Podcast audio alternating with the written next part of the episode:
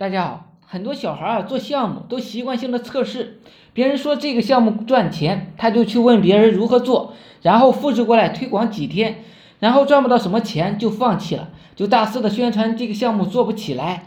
以前我靠做 SEO 赚钱，我每到一个公司就听他们的营销总监呢说，阿龙老师这个 SEO 啊已经过时了，现在都搞竞价了，我不搭理他们。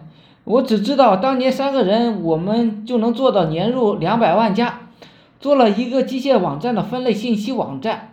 后来我们说，既然大家都去做竞价，那我也去做竞价吧。又有一大人跳出来讲，这个过时了。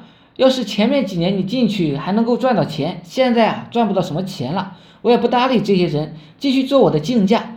我随随便便挑选一个项目，呃，像网络上都有几十上百家的竞争对手。嗯，在推广，在做这些某些员工啊看到竞争对手很多，就给我讲，老板，这个竞争对手太多了，市场也不好啊。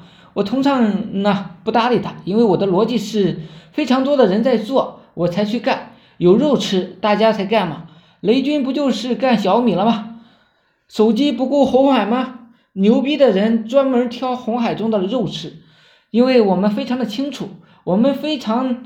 嗯，比同行呢要努力，我们要日日夜夜坚定的一个优化一个项目，我们投入非常多的人去干一个简单的项目，而一般的竞争对手都做不到。傻逼是怎么样的呢？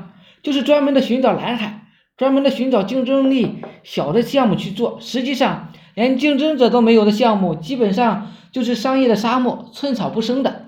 经常有人问我，阿龙老师，你能推荐的项目竞争力太大了？我只想说，是你自己太差劲了，不是项目太大了。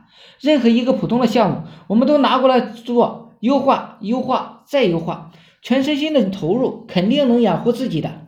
好了，今天呢就讲到这里，希望呢对大家有所帮助。我的微信号是二八零三八二三四四九，谢谢大家。